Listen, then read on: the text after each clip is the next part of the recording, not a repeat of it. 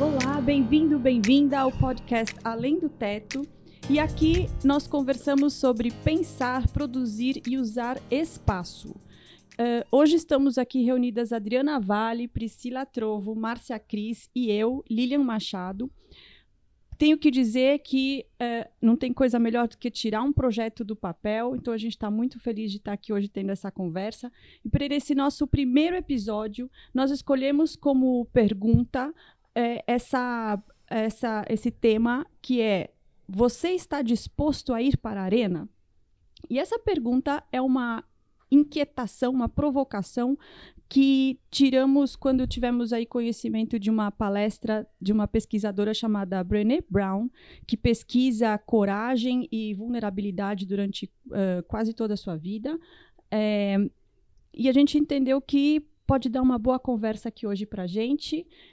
Dri, você, vamos a arena, começar. arena. Primeiro vamos entender o que, que é a arena né, nesse nosso contexto aqui. Então, é, vamos pensar que a arena é a nossa vida profissional, é o nosso dia a dia, a nossa vida atuando como designers, como arquitetos. Então, vamos entender que essa é a nossa arena, nossa exposição à vida profissional. É aí que a gente está brigando todo dia, brigando no sentido ótimo, né? Uma briga boa para tornar a nossa profissão valorizada, visível, para tornar o nosso trabalho uma coisa bacana. É, só que se a gente ficar escondido, ninguém vai conhecer isso. Então, ir para a arena é expor o trabalho, é expor o que a gente pensa, é colocar para fora e para fora eu digo mostrar para os clientes, mostrar para outros profissionais o que a gente pensa, o que a gente produz, é como é que a gente sintetiza aí projeto e design. Agora, com isso vem uma série de questões, né? Porque essa exposição não é todo mundo que está preparado, ou se é que tem alguém que está totalmente preparado para isso, né? Como que a gente se prepara, então, para essa exposição? Porque já que tudo que a gente faz profissionalmente é uma exposição, como que a gente profissionalmente recebe essa recebe críticas e se- como que a gente está preparado para isso, né? É, eu acho que uma coisa importante que ela fala é, é o recorte da crítica, vamos dizer assim, né? É, a crítica, ela vem de quem? Essa pessoa que criticou, ela, de alguma forma, é importante pra gente, né? Então, assim, porque se você for ficar captando que nem uma antena todas as críticas, hoje em dia, ainda mais que a gente tem essa coisa de rede social muito ativa, né? E as pessoas não sabem mais falar com tato, né? Elas parece que se você tem uma ideia diferente é, é super agressivo, né? As pessoas não conseguem ah, se expressar positivamente, né? Também não digo que seja, ai, tudo lindinho, tudo, né? O que muito ninguém é, né? Assim, objetivamente, né?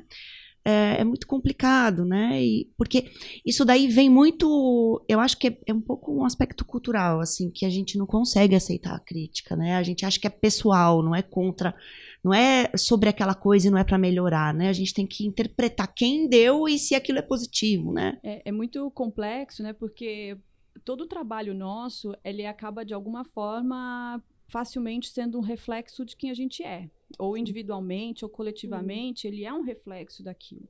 Então é óbvio que a gente acaba se colocando eh, em um trabalho qualquer e esse e esse e a partir do momento que você se coloca ali, qualquer crítica passa a ser não só o trabalho, mas absorvida para a própria pessoa, né? E como é difícil lidar com isso, né? E, e o fato de nós não querermos ouvir essas críticas ou receber esses, esses feedbacks, a gente assume é, o que a gente acha que o usuário desse, desse espaço ou o cliente desse projeto quer. E aí, quando a gente faz isso, a gente tira ele da jogada. A gente tira ele do projeto por medo do feedback.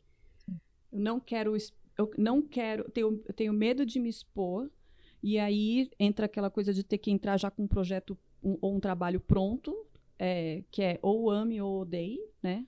Que o risco, o tombo só vai ficando, o risco do tombo só vai Só aumentando. vai aumentando. por, por não querer me expor, não envolvo. é, e aí entra esse risco de você tirar o seu usuário ou o seu cliente da cena para poder, uh, com, pelo medo de se expor Mas- durante, né? Mas o ame ou odeie, eu acho que é o ponto mais bacana que a gente tocou até agora. Não existe super amo, super odeio. A gente é, para e fica nesses extremos e não existem extremos.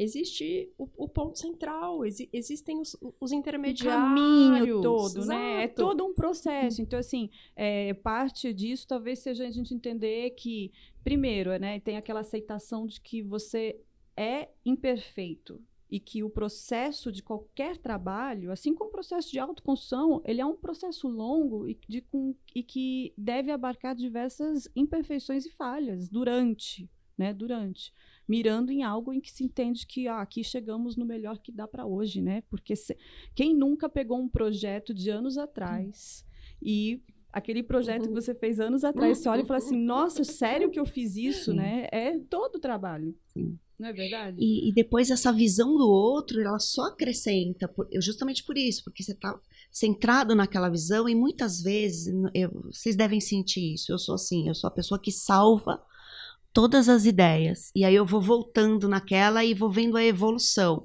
De repente alguém fala uma coisa que te acrescenta, e porque você está muito fixado naquele pensamento.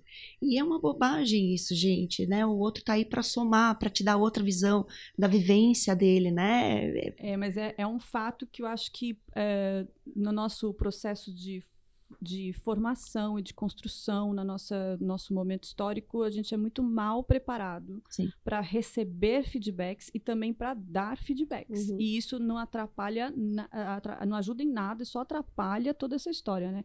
Eu me lembro de uma vez em que eu tinha um cliente recorrente é, que eu já é, fazia, já tinha feito já alguns projetos para esse, esse cliente e por, por motivo de agenda, que nada deu certo na agenda, eu tinha que entregar a proposta, acabei mandando por e-mail.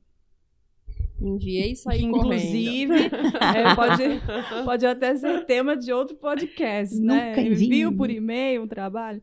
É, mas não tinha mais como, mandei a proposta por e-mail e todos os outros trabalhos que eu tinha feito até então tinham sido muito bem aprovados, tal. Eu mandei, mas esse vai ser outro gol. Mandei, recebi um e-mail de volta com o seguinte texto: Não gostei, vamos rever.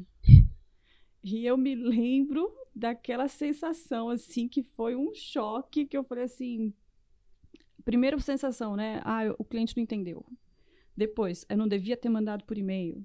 Depois, assim, várias, várias, várias hipóteses, ela vem rapidamente à mente antes de você falar por que é que o cliente não gostou, o que, Sim. que eu tenho que fazer diferente para ele.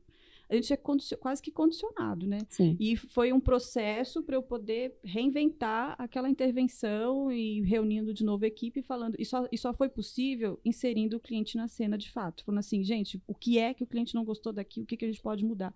E de fato, eu me lembro que a resposta, depois que eu olhei o, o- a, primeira, a primeira opção e o que a gente de fato fez, ficou muito melhor depois. Uhum. Para o meu julgamento, naquele momento, ficou muito melhor.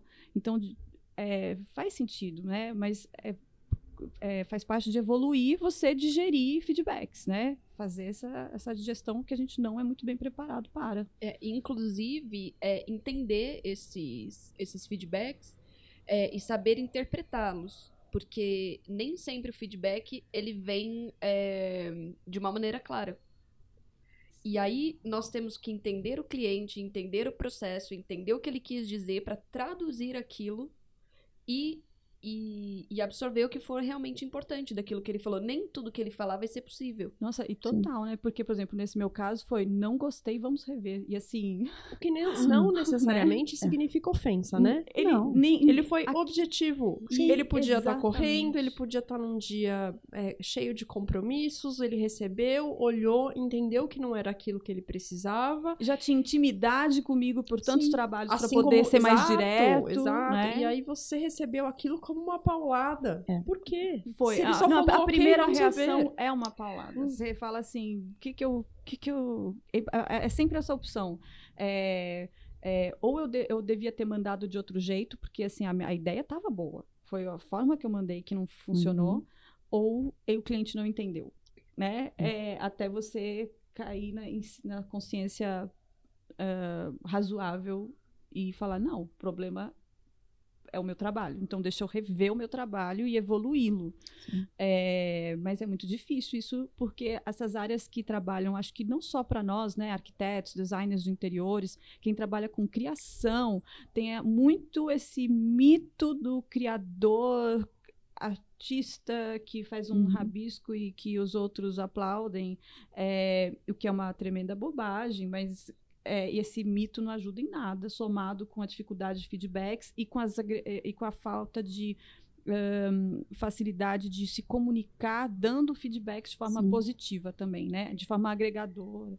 É, é, eu, eu, sinto que a gente não é uma sociedade é, que aceita legal o não. Né? Nós, nós não estamos preparados para o não. O não, muitas vezes, ele, ele é positivo. Então, assim, é melhor uma pessoa virar para você e falar: não vou fazer do que a pessoa virar e falar assim, vou fazer e você vai ficar anos esperando aquilo ali sair, né? Então precisamos é, saber falar o não e saber ouvir o não, né? É, o não muitas vezes é não posso. O, é, a gente interpreta o não como eu não quero, como uma coisa agressiva. Às vezes você não pode, né?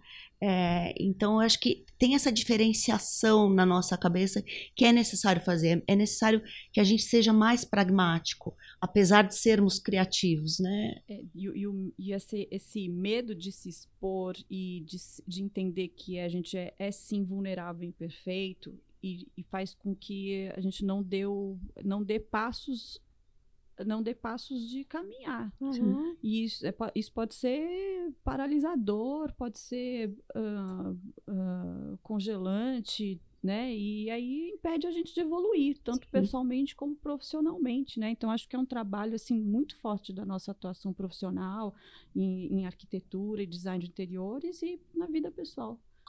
É, ela fala uma coisa, ela, ela fala uma, uma frase interessantíssima, que é vulnerabilidade não é sobre ganhar ou perder, é sobre ter coragem de se expor, mesmo sem poder controlar o resultado. Eu acho isso, que essa nossa visão do não ser ruim, da crítica, tem muito a ver com o controle, que a gente precisa estar tá ali no controle daquela situação o tempo todo, né? É, ela fala isso de, é, também na vida sentimental, né? Que as pessoas, se você não se expõe, você não, nunca vai ser nada. O cara que não, não entra lá no Tinder e dá o like, ele não, não, ele não é visto, né? Então ela fala isso, né? Que ousar ser vulnerável e topar falhar leva a resultados muito melhores. Que a gente está é, as empresas, né? em geral, buscam isso hoje, né? Ambientes de, de inovação. Para inovação, precisa entender que precisa da, da, da, vulnerabilidade da falha do processo, né?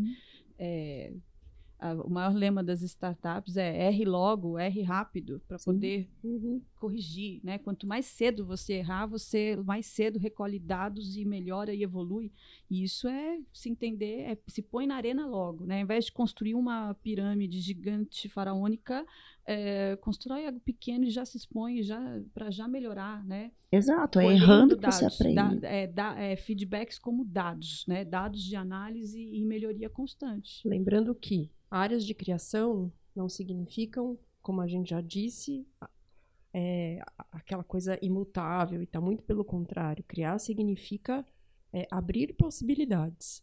Então a gente tem várias possibilidades de projeto e com certeza uma é melhor que a outra para nós ou para o usuário ou melhor ainda para os dois. Sim. Mas se a gente não não conversar, se a gente não trocar é, essa, essa esse poder criador e com, com alguém que vai receber isso, a gente vai ficar parado. E a gente vai ficar acreditando que, não, que só está acertando e correndo muito mais o risco de errar. Então eu acho que essa troca, é, esse criar constante a partir desses feedbacks, que quando a gente fala de crítica, a gente fala, ai, tá falando mal de mim. Não, não. Não sei por que, que a gente associa essa palavra crítica como está falando mal de. Não, está falando. Ponto. Ponto. Crítica pode ser para o bem para o mal, e pode ser para um super bem. Então, vamos pensar nisso. Vamos pensar que a gente está construindo junto com, com quem vai usar, com quem contratou, com quem com quem coloca gente a necessidade, não é isso que a gente faz, interpretar necessidades. Então, vamos interpretar, vamos abrir olhos e ouvidos para isso. E é impossível não criticar, né, gente? Porque a partir do momento que você tá- está analisando, olhando alguma coisa, aquilo passa pelo seu repertório. Então você está sempre olhando com olhar crítico. É, tá sempre olhando, o olhar crítico ele é necessário, É né? Pra necessário. dentro e pra fora. Então, assim, ai, fulano me criticou. Não, não é fulano. É a vida está te criticando. Você está se criticando. Né? Qualquer um que olha o que você fez está tá criticando. Não, e não necessariamente é ruim. A melhor forma, então, é, ou uma das melhores formas, é inserir na arena com você é, esse usuário ou esse cliente para quem você está projetando. Com toda certeza. Porque quando você aproxima, é, a distância entre você e o que provavelmente ele entenda do que você está projetando, ela é muito menor. Então, quando ele está na arena com você, as críticas, é, elas vão ser, ser, é, recebidas de uma forma menos agressiva. É, porque ele está criando com você. né? Então, Sim. aproximar o usuário disso que você está fazendo é fundamental. Estar na arena, então, é aceitar que nós somos é, imperfeitos, é, reduzir a distância entre o criador e ah, usuário e cliente, é, aceitar que o fracasso e a vulnerabilidade ela causa desconforto porque nós não somos bem preparados para isso, mas que é isso que pode trazer resultados surpreendentes ao longo do processo. É, também entender que, que é, ir para a arena profissional, na verdade, a gente já se coloca na arena em tantas outras situações, é Uhum. como a gente enxerga isso também, fazer um filtro melhor de feedbacks é, e também ser mais generoso e, é, e trabalhar a empatia quando a gente fornece feedbacks, né? Porque somos todos seres humanos com as mesmas falhas e virtudes. É, aliás, mesmas não, né? Muito distintas, mas nas mesmas essências. E, e é por isso que ir para a arena vai sim muito além das paredes e além do teto, né? É, e você está disposto a ir para a arena? É, quais são os seus maiores bloqueios para ir para a arena profissionalmente? É, conta pra gente lá no Instagram do arroba Além do Teto.